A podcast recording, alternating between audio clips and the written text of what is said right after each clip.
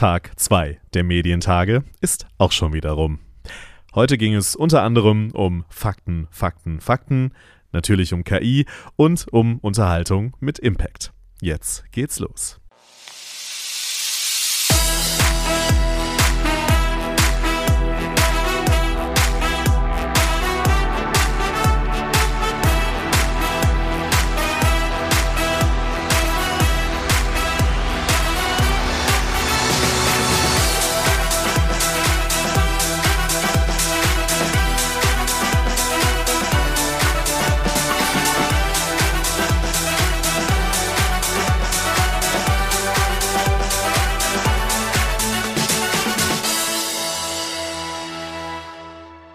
Mein Name ist Lukas Schöne und heute starten wir in diesem Podcast mit einem Thema, das immer mehr und immer schneller an Bedeutung gewinnt für die Medienwelt: Fact-Checking. Nicht neu, aber natürlich mit den Entwicklungen, die wir gerade sehen, auch was das Thema KI zum Beispiel angeht, wird das immer relevanter und immer wichtiger für Redaktionen. Und Deswegen reden wir bei den Medientagen natürlich auch darüber und wir sehen zum Beispiel auch bei den Kriegen in Israel und der Ukraine eine immense Flut an Desinformation und Fake News, Bilder und Videos, die aus dem Zusammenhang gerissen werden. Und wie gesagt, auch das Thema KI lässt natürlich ähm, den Umgang mit Fakten immer wichtiger werden und überhaupt die Unterscheidung, was ist denn eigentlich der Fakt und was ist das, was wir sehen, ist es wirklich die Wahrheit? Und da freue ich mich, mit Jana Heigel heute zu sprechen. Ähm, die ist nämlich beim BR Faktencheckerin bei BR24, beim Faktenfuchs von BR24 der Faktenchecker-Einheit des BR und sie stellt sich genau diese Fragen und geht ähm, ja, Desinformationen und Fake News ähm, auf die Jagd danach und versucht aufzudecken. Und ähm, genau, darüber, darüber, wollen wir heute ein bisschen sprechen. Ähm, sie hat studiert Amer Amerikanistik, Außenpolitik und Journalismus und ist Absolventin der Deutschen Journalistenschule. Äh, da war ich auch. Und heute sprechen wir mit ihr über Fact-Checking, wie gesagt. Hallo Jana, schön, dass du da bist. Hi, freue mich. Könntest du uns einmal direkt zum Einstieg, wie gesagt, du arbeitest beim Faktenfunks mal so ein bisschen Einblicke in eure Arbeit geben? Ähm, welche Rolle habt ihr innerhalb des BRs? Wir haben so eine zweigeteilte Rolle beim BR. Einerseits sind wir dafür zuständig, falsche Behauptungen, Verschwörungstheorien und so weiter einzuordnen. Das war gerade während Corona ein sehr, sehr großer Teil unserer Arbeit. Aber wir sind auch die Verifikationseinheit und da sind wir auch Ansprechpartner im Haus. Das bedeutet, wenn zum Beispiel BR24 TV User-Videos bekommt und die senden möchte, dann muss das natürlich zuerst verifiziert werden und wir haben die Expertise dafür. Wir können quasi mit Hilfe von Geolocation, und anderen Online-Recherche-Tools können wir quasi versuchen, zumindest rauszufinden, wo Material aufgenommen wurde, ob das echt ist, ob es fake ist. Das heißt, wir sind da durchaus Ansprechpartner, aber eben nicht nur innerhalb des Hauses, sondern wir kriegen auch ganz viele Zuschriften von Leserinnen und Lesern, werden irgendwie auf Ex getaggt oder so. Ähm, und schauen uns diese Sachen mhm. natürlich auch an. Mhm. Du hast jetzt schon äh, ein bisschen auf die Tools hingeteased, da werden wir sicherlich auch noch ein bisschen mehr drüber sprechen. Aber erstmal noch so eine übergeordnetere Frage. Ähm, was ist für dich oder was sind so die aktuell größten Herausforderungen bei der Identifizierung von Fake News, von Desinformation, ähm, so in, aus der alltäglichen Arbeit gesprochen? Was beschäftigt euch da am meisten gerade? Also ich glaube, was uns, was uns sehr beschäftigt, ist, dass es einfach so eine riesige Masse ist. Also auch eine riesige Masse an Material, die auf alle irgendwie so niederprasselt und man versucht dann, also ganz viele von diesen, also wenn es Fakes sind, kann ich ganz viele von denen super schnell entdecken. Es gibt so ein paar Grenzfälle, wo wir dann schon länger dran sitzen. Wenn's, manchmal ist es einfach komplizierter.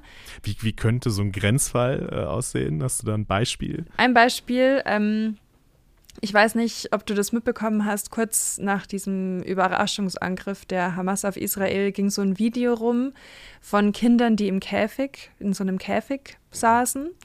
Äh, da wurde behauptet, das seien israelische Geiseln, die Hamas würden israelische Kinder im Käfig halten. Das stimmt nicht. Mhm. Aber natürlich hast du erstmal dieses Video und versuchst rauszufinden, okay, in welchem Kontext wurde ja. das gepostet? Das ist immer so unsere erste Frage, was ist die Originalquelle? Und ähm, normalerweise gehen wir da so vor, dass wir eine Bilderrückwärtssuche machen. Das ist oft einfach ein sehr, sehr gutes, ein sehr einfaches, aber ein sehr gutes Mittel, um zur Quelle zu kommen oder zumindest Hinweise zur Quelle zu bekommen. In diesem Fall ähm, hat uns das auch geholfen, weil sich schon andere Faktenchecker auch damit beschäftigt hatten und zumindest einen Screenshot von diesem TikTok-Video in, mhm. in seiner Originalumgebung gemacht hatten und den geteilt hatten. Denn äh, in der Zwischenzeit war dieses Video weg, also mhm. wurde gelöscht, der User wurde auch gelöscht. Das heißt, da konnten wir nicht so viel anfangen, aber wir hatten dieses, wir hatten natürlich das Video, wir hatten diesen Screenshot und konnten von diesem Screenshot dann immerhin sagen, okay, das wurde vor vier Tagen gepostet. Mhm. Damals haben wir zurückgerechnet, ne? Das war vor diesem okay. Angriff. Also das kann schon mal nicht sein, dass es in dem Kontext mhm. aufgenommen wurde. Aber bei allen anderen Aussagen zu diesem Video, wo wurde es aufgenommen? Wer ist es? Ist das Spaß? Ist das, also äh, Spaß in Anführungszeichen, ne? Ja. Ähm, da war es super mhm. schwierig. Und da haben wir echt eine, eine Zeit lang, saßen wir da, nicht nur wir, sondern mhm. wir sind ja auch vernetzt im International Fact-Checking Network und ja, sind da auch im Kontakt. Da waren viele Kollegen dran und ähm, man hat sich da so gegenseitig weitergeholfen, mit Infos versorgt. Ähm, das war gar nicht so einfach. Mhm. Wir sind dann über die Tonspur, haben wir irgendwie rausgefunden, okay, ähm, es war auf Arabisch, das heißt, also ich spreche kein Arabisch, ja. leider. Ich habe es nicht verstanden. Das heißt, wir haben Muttersprachler ähm, von der Uni Bamberg. Ähm, die haben uns dann geholfen, mhm. das zu, zu übersetzen. Die haben uns dann auch darauf hingewiesen, so hey, das ist ein TikTok Sound. Man kann ja bei TikTok immer diese, ja, diese Sounds nutzen für seine Videos. Ähm, man hat im Hintergrund so einen Manja-Lachen gehört und ehrlich gesagt, die Übersetzung dessen es hat überhaupt nicht zu dem gepasst, was in dem Video okay. zu sehen war. Also ich konnte da, damit konnte ich echt überhaupt mhm. nichts anfangen, aber macht natürlich Sinn, das ist halt einfach so ein, so ein Sound, der da drauf geklatscht wurde, ähm, was uns natürlich das Ganze auch noch mal schwieriger ja, gemacht klar. hat. Ne? Das war nicht der Originalsound. Mhm. Man hat das so ein bisschen drunter gehört noch, aber insgesamt war das wahnsinnig schwierig. Nach einer Zeit kam dann der User wieder online, mhm. also der wurde wieder okay. hergestellt, hat sich dann auch geäußert in einem Video dazu, hat gesagt, das sind seine Verwandten. Aber da bin ich halt dann echt an der Grenze angekommen, ja. wo ich einfach nicht mehr genau sagen kann, ja, wie soll ich das überprüfen? Hm. Wie soll ich das überprüfen? Und das ist so, manchmal sind das solche Grenzfälle. Das ist ein spannender Fall, ne? Weil, also klar habt ihr irgendwie dann relativ schnell widerlegen können, das war nicht die Situation. Und da könnte man ja fast sagen, ja, dann ist unsere Arbeit ja abgeschlossen, aber ihr macht ja viel mehr. Ihr wollt natürlich wissen, was ist denn die Situation, weil vielleicht hat es ja doch irgendwie was damit zu tun, ist nur in einem anderen Kontext passiert. Da sieht man halt, wie, wie kompliziert es dann auch werden kann, finde ich ein sehr, sehr anschauliches Beispiel dafür, äh, auf jeden Fall. Ähm, das ist ja so das eine, diese gezielte Desinformation dann und dann gibt es ja äh, die zweite Herausforderung, wie ich mir vorstellen kann, ist natürlich KI. Ne? Ähm, auf der einen Seite natürlich KI als Tool, Unmengen an, also auf jeden Fall potenziell Unmengen an Fake News und Desinformationen ähm, ja, erstellen zu können. Auf der anderen Seite als Tool, um sie aufzudecken. Äh, wie, wie blickt ihr darauf, was da gerade passiert? Also wenn man KI-generierte Fakes, wenn wir, wenn wir mal damit mhm. anfangen, ich glaube, da hatten wir alle sehr lange sehr viel Angst davor, auch vor Deepfakes. Ich kann mich erinnern, vor der letzten Bundestagswahl, wir waren, also wir haben uns darauf eingestellt, dass uns sowas begegnen wird. Es mhm. kam nicht. Ähm, jetzt ist natürlich ein großer technischer Sprung. Es ist viel, viel einfacher, solche, ja. also auch Deepfakes äh, oder auch KI-generierte Videos zu machen. Ähm, ich muss aber sagen, dass es nicht wahnsinnig viel von unserer Arbeit einnimmt, okay. weil es ist immer so, der Kern ist, es muss nicht gut gemacht sein, damit es mhm. funktioniert. Viele von den, von den Fakes, die wir sehen, Meinte ich ja, ne, die sind so, die sind super schnell ja. aufgedeckt, ja. die sind offensichtlich. Aber wenn ich etwas glauben möchte, hm. ne, da spielen einfach so ein paar Biases mit. Wenn ich etwas ja. glauben möchte und ich sehe es da, dann glaube ich, verbreite es weiter. Und ja, also es spielt noch nicht so eine mhm. große Rolle. Natürlich hat es das Potenzial, eine große Rolle zu spielen, weil die Masse nochmal erhöht werden kann. Es kann personalisiert werden. Mhm. Es wird qualitativ besser, wobei ich, wie gesagt, also dieses Qualitätsmerkmal ich, bin ich ein bisschen skeptisch, ob das tatsächlich ähm, so zieht, aber wird sich zeigen. Ähm, du hast bemerkenswerte ähm, Feststellung finde ich auch, ne? dass ähm, es gar nicht so, so sehr entscheidend ist, wie gut die Qualität eines Fakes ist, ne? finde ich auch eine. Das erschreckt mich ehrlich gesagt also immer wieder. Ja, ja, weil man fragt, also man denkt sich so, hä, das ist doch irgendwie offensichtlich, mhm. aber einigen ist es, glaube ich, einfach auch egal. Mhm. Und dann ist es natürlich schwierig, was mache ich dagegen. Ja, Du hast auch die KI-Tools angesprochen. Mhm. Wir sind da im Austausch mit vielen Forschungsinstitutionen, äh, mit vielen Forschenden, geben Mhm. denen immer wieder Interviews. Ähm, wie arbeiten wir, was brauchen wir und so weiter. Und ich weiß, dass da viele dran si- sitzen, Mhm. um KI-generierte Inhalte zu erkennen. Ich kann sagen, stand jetzt die KI-Erkennungstools, die ich kenne, die nutze ich nicht, Okay. weil es gibt super viele False Positives, False Negatives und es Mhm. hilft mir überhaupt nicht weiter. Das Mhm. Ding ist ja, wenn ich einen Faktencheck veröffentliche, dann ist da eh wahnsinnig viel, sind da wahnsinnig viel kritische Augen drauf. Mhm. Das heißt, ich natürlich, ich muss mir bei allem sehr sicher sein, was ich da, was ich da veröffentliche. Das geht mit dem Format einher noch mehr als sonst in Ja, klar. journalistischen Ja. Formaten. Ähm, und natürlich ist das genauso bei der Verifikation. Ich muss mir sicher sein, Mhm. dass das so ist. Ich, ich kann mich nicht auf irgendein Tool verlassen, das sagt, ja, mit 50 oder sagen wir mal, okay, mit 80 Prozent Wahrscheinlichkeit ist das KI generiert. Das reicht nicht. Ich, ich weiß nicht, wie dieses Tool das macht. Das, Mhm. Also ich würde mich nie darauf verlassen und wir wissen eben, also ich, ich kenne keinen Faktenchecker, der sagt, ähm, ja, da, ich habe ein super ja. Tool, das, Okay. das, das das zuverlässig erkennt. Das ist einfach noch Mhm. nicht so. Vielleicht kommt da noch was. Also wie gesagt, wir sind da im Austausch mit Mhm. einigen Forschenden. Ähm, aber Stand jetzt habe ich noch kein solches Tool ausprobiert, das mich überzeugt hätte. Welche Tools nutzt du denn dann? Du, es, ich nutze, also ich nu- nutze Open Source Intelligence Mhm. Tools. Ähm, das sind Tools, die sind für jeden zugänglich. Das kann jede und jeder kann das selber ausprobieren. Einzige Einschränkung ist, man braucht ein bisschen Übung, weil die sind kostenlos. Mhm. Aber das bedeutet auch, dass es manchmal einfach Bisschen komplizierter, nicht Das so ist- in, in, intuitiv. Man braucht ein bisschen Ja. Übung, Ja. auch in der, auch Übung darin, die Ergebnisse auszuwerten und so. Aber ähm, grundsätzlich macht es unsere Arbeit Mhm. ja auch nochmal nachvollziehbarer. Wir nutzen da ganz verschiedene Tools und das kommt jetzt wirklich auf den Kontext Ja. an. Was ich eigentlich fast immer nutze, ist eine Bilderrückwärtssuche. Mhm. Ähm, was ich auch fast immer nutze, sind Internetarchive, auch solche Sachen. Ne? Ja, ähm, das ist gerade, wenn wir versuchen, den Ursprung zu finden und dann ist es gelöscht, dann hilft mir das Internetarchiv oft weiter. Das berühmte archive.org. Genau, archive.org oder auch archive.today Mhm, nutzen wir ja. auch. Ähm, also das und jetzt gerade im Israel-Palästina-Kontext nutze ich natürlich auch viel Übersetzungs-Apps, Mhm, ja. also sowas wie Google Lens oder so, wo ich einfach dann erstmal verstehe, was in klar. den Videos überhaupt steht oder gesagt wird. Ähm, und wenn ich dann also dann kommt es ein bisschen auf den Use Case an. Mhm. Wenn ich wissen will, wo wurde ein Video zum Beispiel aufgenommen, das ist dann die vorher angesprochene Geolocation. Da nutze ich dann ein paar andere Tools noch. Ähm, da geht es dann schnell auf Google Maps, Google Street View, das hilft mir da sehr weiter. Wenn ich ähm, wissen will, keine Ahnung, wie, wie spät ist es Ja. auf diesem Video, dann nutze ich so, ja, so Tools, die mir helfen, kein Pfadfinder sein zu müssen, aber trotzdem den Sonnenstand abschätzen zu können. Also solche Sachen und ähm, ja, eine Reihe von Kartendiensten, die sind einfach, die sind sehr wichtig da.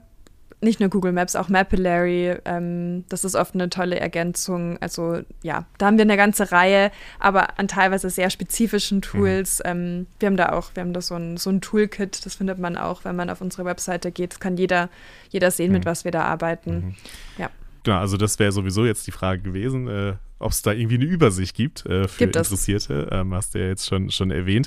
Und da schließt sich auch ein bisschen die Frage an, inwiefern es auch eine Rolle spielt für, für euch beim, beim Faktenfuchs, auch den, die User ein bisschen zu sensibilisieren, dass sie ja auch selber, dass man selber ja auch ein bisschen tätig werden kann. Wie gesagt, das sind Open Source Tools, die du jetzt gerade genannt hast, oder auch vielleicht auch manchmal einfach ein bisschen wacher zu sein. Geht es bei euch auch darum, oder inwiefern geht es darum, äh, den User zu sensibilisieren auch? Ist es auch Teil äh, eurer Aufgabe? Das ist ein, finde ich, elementarer Mhm. Teil unserer Aufgabe, weil man muss ja, ne, wenn wir mit Faktenchecks anfangen oder mit Verifikation, dann ist es schon draußen. Mhm. Und dann hat es schon jemand geteilt oder nicht nur einer, sondern Hunderte, Tausende, Hunderttausende, was auch immer. Mhm. Ne? Also wir können da immer nur so ein bisschen hinterherhecheln. Es ist so viel Material, wir werden das nicht alles überprüfen können. Das ist einfach so. Mhm. Deswegen, wir sind so darauf angewiesen, Medienkompetenz zu vermitteln. Das große also Thema, das große ja. Thema, dass, dass Leute einfach ein bisschen kritischer sind, was sie teilen und auch einfach ähm, die Fähigkeiten so an die Hand bekommen. Wie kann ich sowas erkennen? Mhm. Dass wir, also wir machen, geben regelmäßig Workshops mit Schulen, aber auch mit Unis, mit allen möglichen, mit Lehrern. Also wir, mhm. wir geben super, super viele Workshops, weil uns das einfach sehr wichtig ist. Wir erklären denen dann, wie kann ich selber solche Tools nutzen. Das muss man üben, das machen wir mit denen. Wir erklären denen auch, wie kann ich irgendwie ähm, auf sozialen Medien rausfinden, ob ein Account jetzt glaubwürdig ist mhm. oder nicht oder ob es ein Fake-Account ist und so. Also gerade solche Sachen. Und oft ist das ja nicht wahnsinnig komplex. Man kann das erkennen, das ist kein Hexenwerk. Ja aber man muss es halt üben und man muss es einmal erklärt bekommen. Mhm. Und deswegen, also so ein Riesenanliegen, weil nur so, nur so können wir tatsächlich ja. auch was ausrichten. Also bin ich der festen Überzeugung. Das ist die größte Stellschraube, die wir haben. Da bin ich, äh, also würde ich auf jeden Fall ein Ausrufezeichen dahinter setzen. Und es wäre jetzt ein schönes Schlusswort gewesen, aber ich habe tatsächlich noch eine Frage, ähm, die sich auch ein bisschen darauf bezieht. Ähm, du hast gesagt, es ist jetzt nicht wahnsinnig komplex, man muss es halt irgendwie einmal verstehen, die, die, die Tools äh, zu nutzen.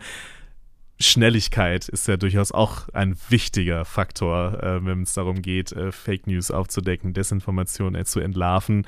Ähm, aber das klingt ja, gerade wenn es so ein bisschen kompliziertere Fälle sind, wie der, den du vorhin geschildert hast, ähm, und dann diese ganzen die Tools, die du so aufgezählt hast, ähm, wie schafft ihr die Balance zwischen Schnelligkeit und Gründlichkeit? Äh, das ist ja oft so ein Spannungsverhältnis leider.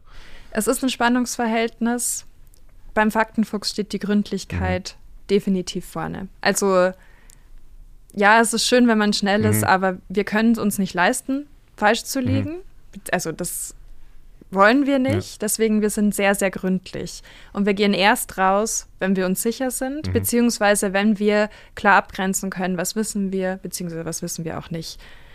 Und deswegen, wir versuchen so schnell zu sein mhm. wie möglich, aber wir dürfen nicht, nur weil wir die Ersten sein wollen, aufhören, gründlich zu sein. Und manchmal, das braucht seine Zeit. Wenn es sehr eilig ist, dann setzt sich da das ganze Team mhm. dran und dann sind wir drei, vier Leute, die da gemeinsam drauf gucken. Das macht es auch noch mal schneller. Das hilft total, wenn ja. mehrere Augen drauf gucken. Aber ähm, wir müssen immer gründlich sein. Und ähm, dann sind wir halt später, aber dann sind wir wenigstens gründlich und haben es richtig gemacht. Gründlichkeit. Das ist das Allerwichtigste beim Faktencheck, gerade in Zeiten, in denen wir leben, um es so ein bisschen pathetisch zu sagen am Ende, ähm, bei dem, all dem, was wir um uns herum erleben, die Kriege, die wir erleben, die immer ja auch die, der Krieg um Wahrheit ist und Wahrheit oft als erstes stirbt in solchen Konflikten, aber auch bei allem anderen, was ähm, ja da uns in die Irre führen will äh, in allen möglichen Kontexten. Und da sind wir froh, dass es Menschen wie Jana Heigel gibt, die mit ihren Kolleginnen und Kollegen beim BR Faktenfuchs ähm, dagegen angeht. Und vielen Dank dafür und vielen Dank, dass du kurz zu Gast warst noch hier im Podcast-Studio der Medientage. Dankeschön. Danke für die Einladung.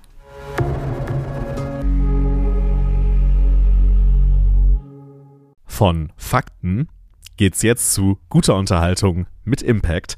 Tim Melzer ist bei der Sendung zum Schwarzwälder Hirsch mit 13 Menschen mit Down-Syndrom angetreten, um ein Restaurant mit ihnen zu betreiben. Und die Sendung, die bei Vox lief, hat gestern Abend in der BMW-Welt dann einen blauen Panther gewonnen, den Bayerischen Fernsehpreis.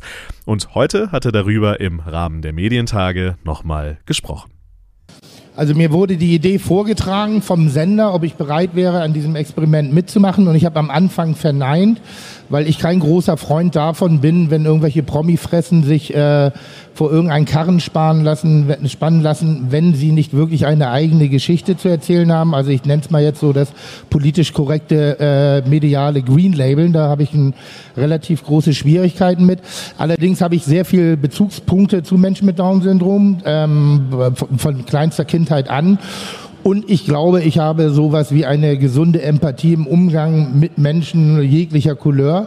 Manchmal vielleicht zu direkt. Das war auch meine größte Angst, dass wir da so ein sozialpädagogisches Betroffenheitsfernsehformat machen, ähm, ohne jegliche Form der, der, der Darstellung des echten Lebens, auch mit den Herausforderungen.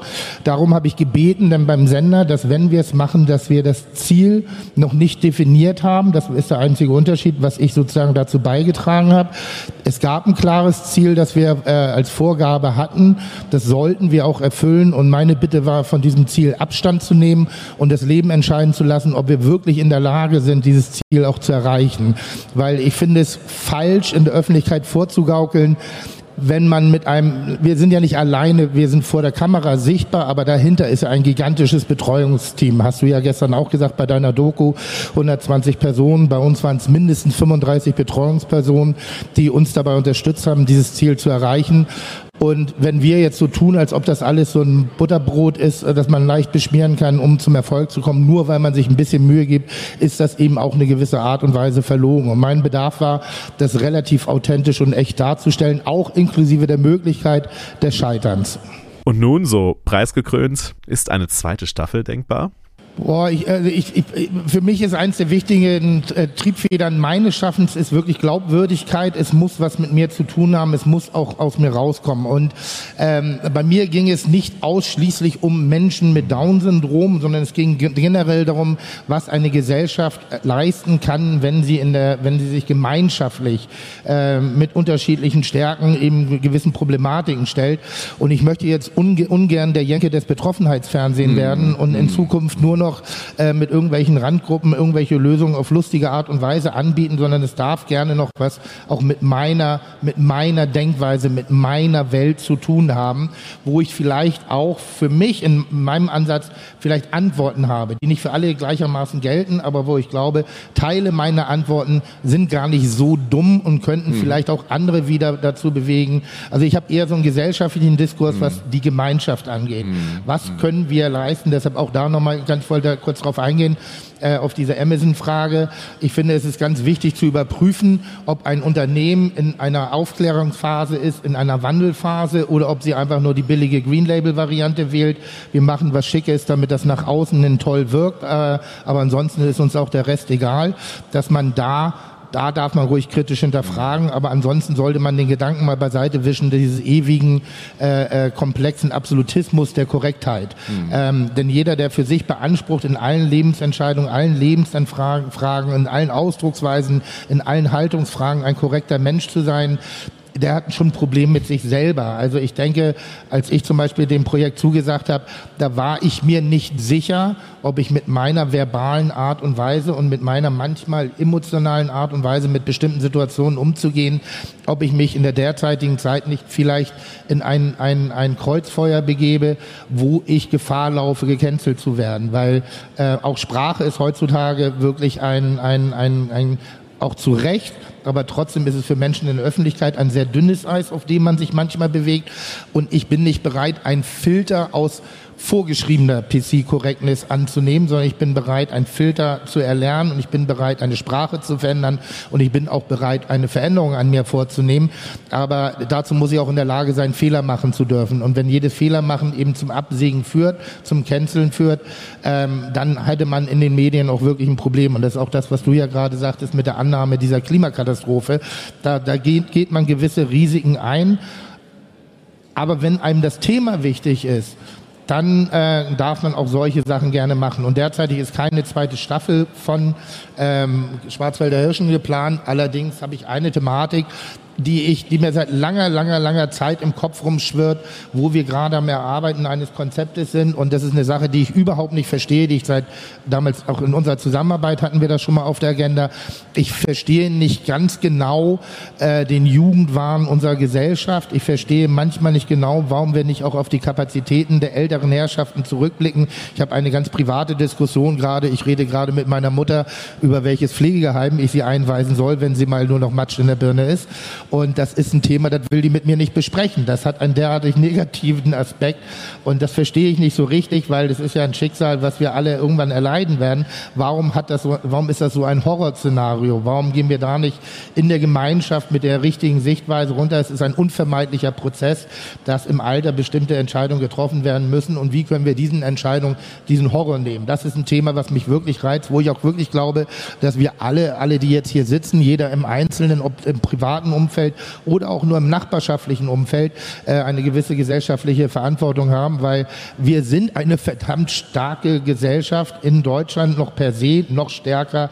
Da haben wir ein ganz großes Geburtsglück auf ganz, ganz, ganz vielen Ebenen. Aber das funktioniert halt auch nur, wenn wir jeweils unsere eigene Stärke in dieses System wieder zurückgeben, um dann in der Gemeinschaft Dinge zu verändern oder eben auch besser zu machen. Mhm.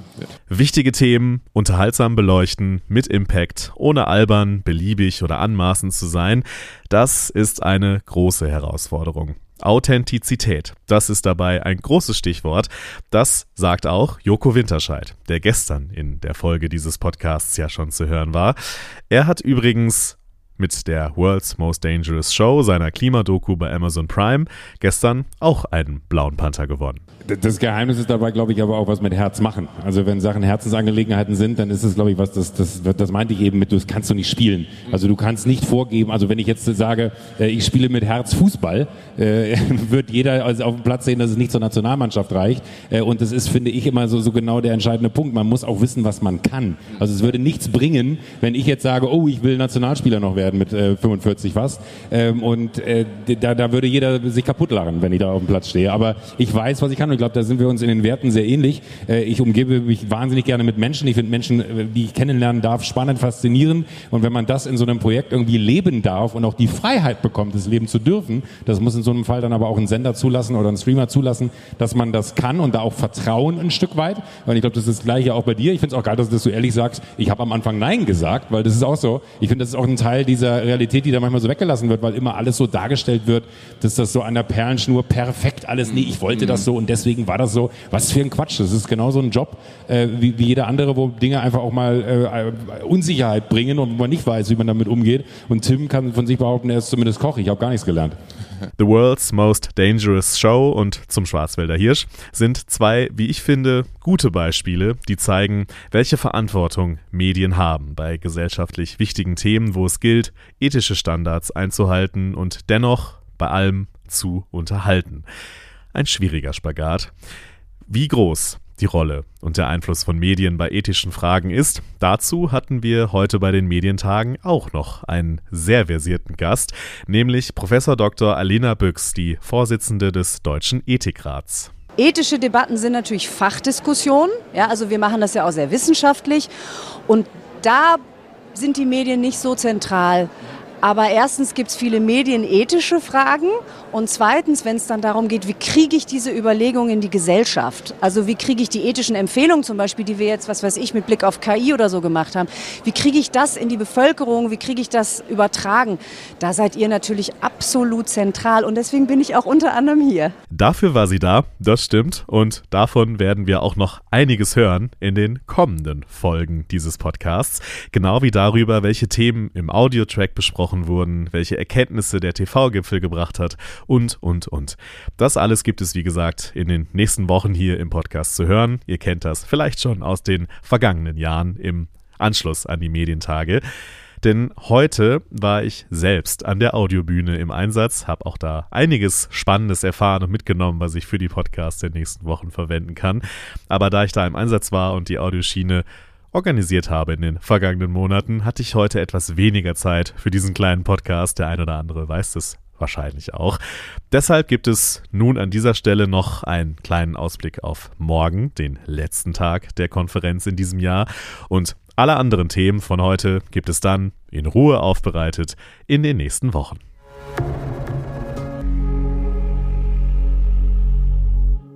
Ja, Tag 2 ist also auch schon fast wieder vorbei und ich sitze hier in meinem kleinen Podcast-Studio und fasse den, hab den Tag für euch zusammengefasst.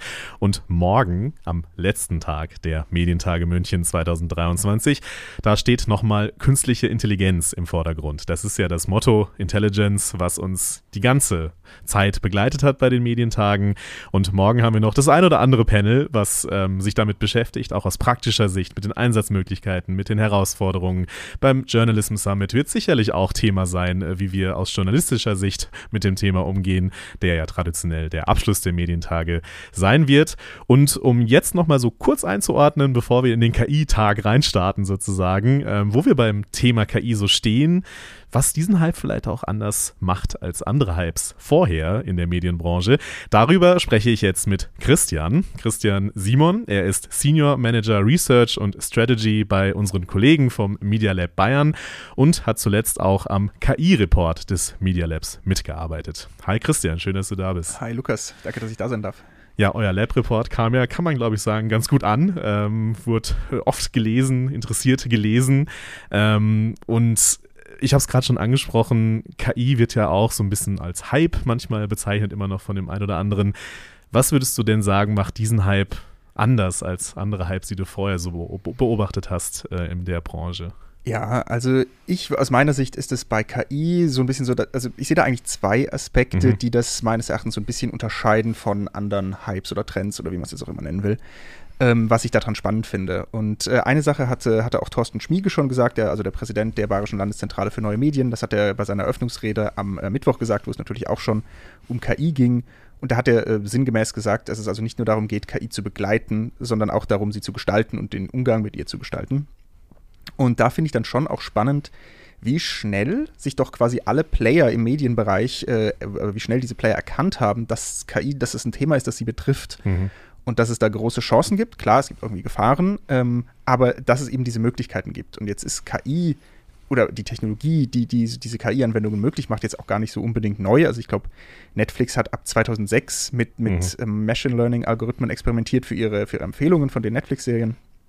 Und das ist also jetzt nicht so, dass das KI jetzt so neu ist, wenn man es mal ganz nüchtern betrachtet. Ähm, aber irgendwann habe ich trotzdem das Gefühl, dass es so zwischen der Zeit, wo ChatGPT veröffentlicht wurde, das war ja im November 2022, und dann würde ich sagen, ich glaube vielleicht so im Februar diesen Jahres, dass es da irgendwie so einen Punkt gab, äh, und das wurde sicher auch dadurch befeuert, dass ChatGPT natürlich auch mal eine KI-Anwendung war, die auf einmal jeder nutzen konnte, mhm. wo sich jeder selber äh, ein Bild davon machen konnte.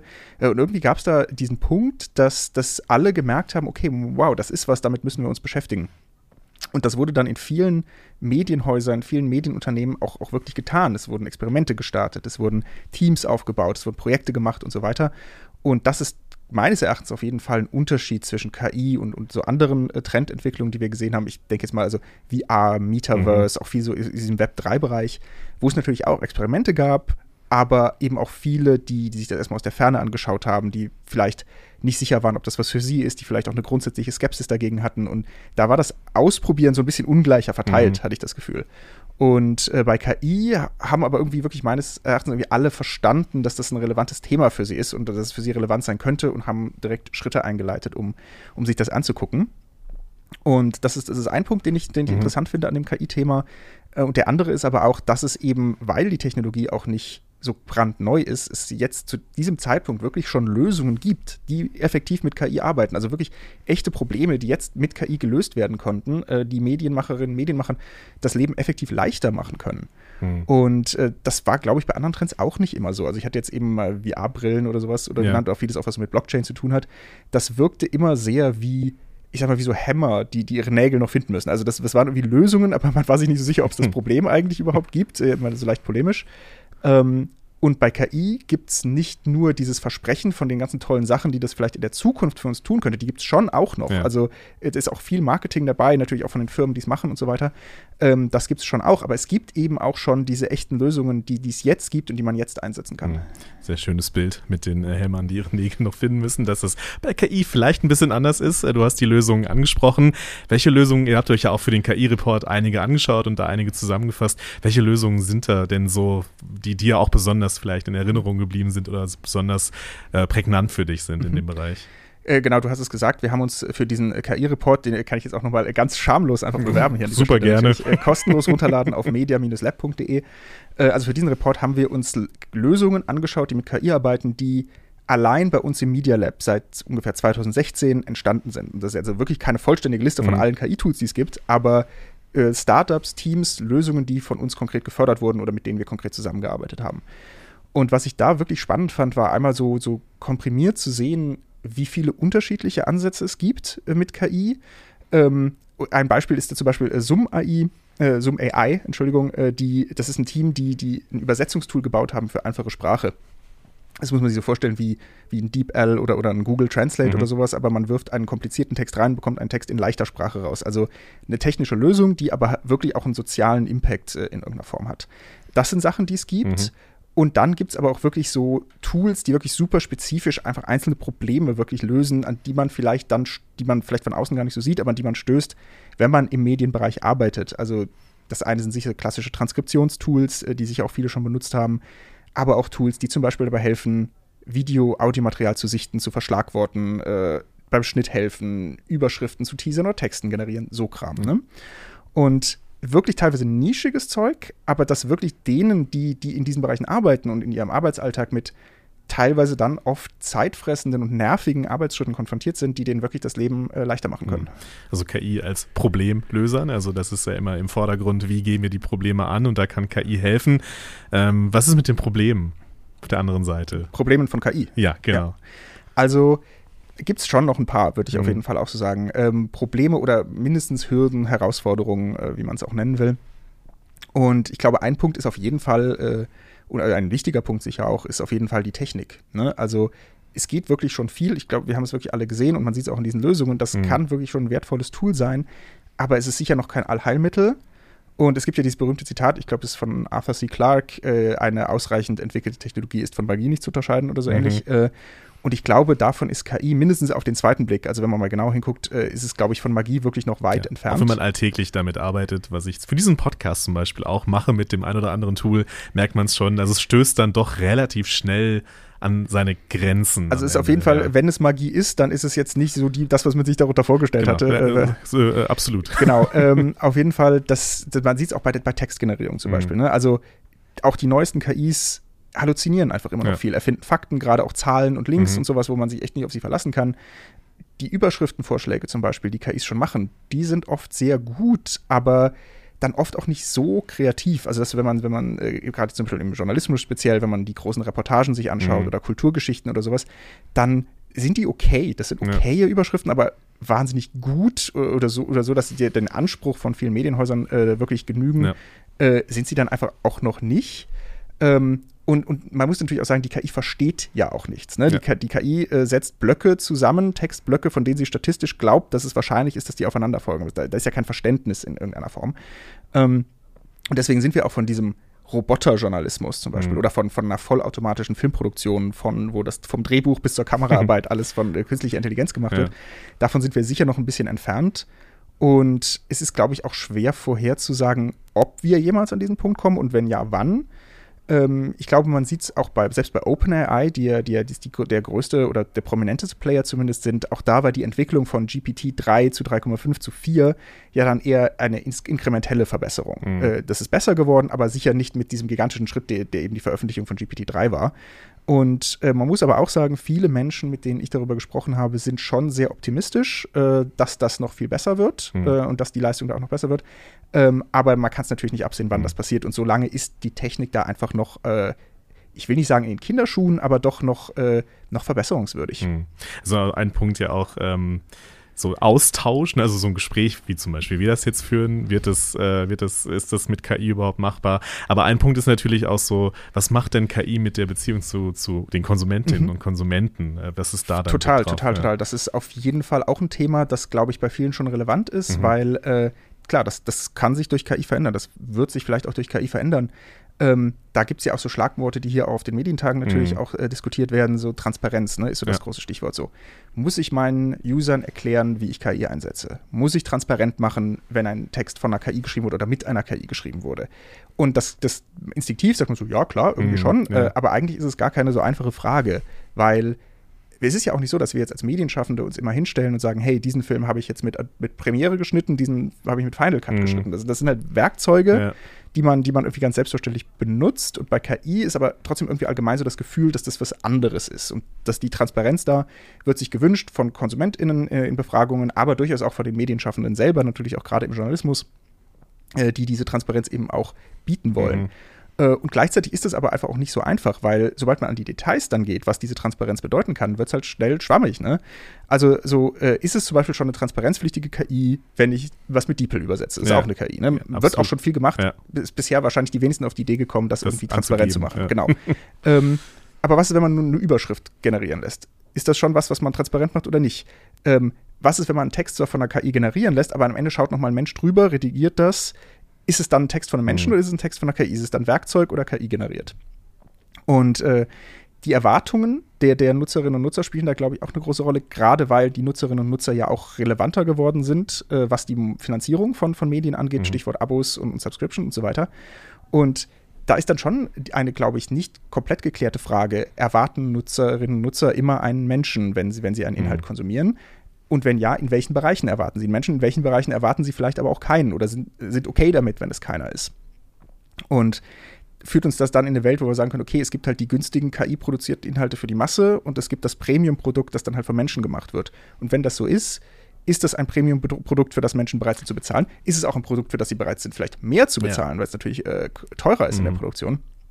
Und das sind alles relevante Fragen, über die sich, glaube ich, viele da draußen auch schon Gedanken machen, die aber definitiv noch nicht endgültig geklärt sind. Es gibt ja auch noch kein gelerntes Verfahren, damit umzugehen, dass das sich ja, irgendwie klar. etabliert hat, keine Standards. Mhm. Und ähm, da ist, glaube ich, dann, das ist eine Hürde auf jeden Fall. Ähm, da muss man dann, glaube ich, aber auch sagen, dass ich glaube, von den wenigsten Anbietern KI schon in so einer Breite eingesetzt wird, dass man sagen muss, okay, mhm. es muss jetzt diese, diese Standards schon geben, ähm, sondern da ist eben noch viel im Experimentierstadium. Äh, aber ich glaube, das ist trotzdem gut, diese Fragen zu stellen. Es ist auch gut, diese, diese Debatte jetzt schon zu führen, äh, weil es eben auch noch nicht abschließend geklärt ist. Und da freue ich mich tatsächlich auch dann schon sehr auf den, auf den KI-Gipfel hier am Freitag, äh, weil ich glaube, viele von diesen Dingen, über die wir jetzt gesprochen haben, werden da auch nochmal diskutiert. Absolut. Und äh, genau, da wird es sicher auch wieder einiges äh, zu lernen geben beim KI-Gipfel, aber auch bei einigen anderen Panel, die sich noch um das Thema KI drehen. Ich habe es äh, zu Beginn ja auch schon angesprochen, unseres kleinen Gesprächs. Da auch gerne, wenn ihr bei den Medientagen seid, in der App oder auf der Homepage schauen, welche Themen euch da interessieren. Und äh, ja, wir gehen jetzt noch ein Bierchen trinken auf der Standparty, würde ich sagen. Oder ein Gin, soll sehr guten Gin geben, habe ich gehört. Da gehen wir jetzt nach unserer Aufnahme Davon hier hin. habe ich noch nichts gehört, aber ich, ne, ich nehme dich mit, das, äh, das kriegen wir hin. Und dann äh, gehen wir auf in den letzten Tag der Medientage am Freitag. Christian, Christian, vielen, vielen Dank, dass du uns das Thema KI aus einer medien- und journalistischen Perspektive nochmal eingeordnet hast. Dankeschön. Danke, Lukas. Und ich verabschiede mich dann für heute. Wie gesagt, gehe jetzt noch ein Gin oder ein Bierchen trinken und dann sehen wir uns morgen zum und hören uns morgen zum ja, Endspurt der Medientage München. Mein Name ist Lukas Schöne. Macht's gut, bleibt stabil und bis dann. This is Media Now, der Podcast der Medientage München.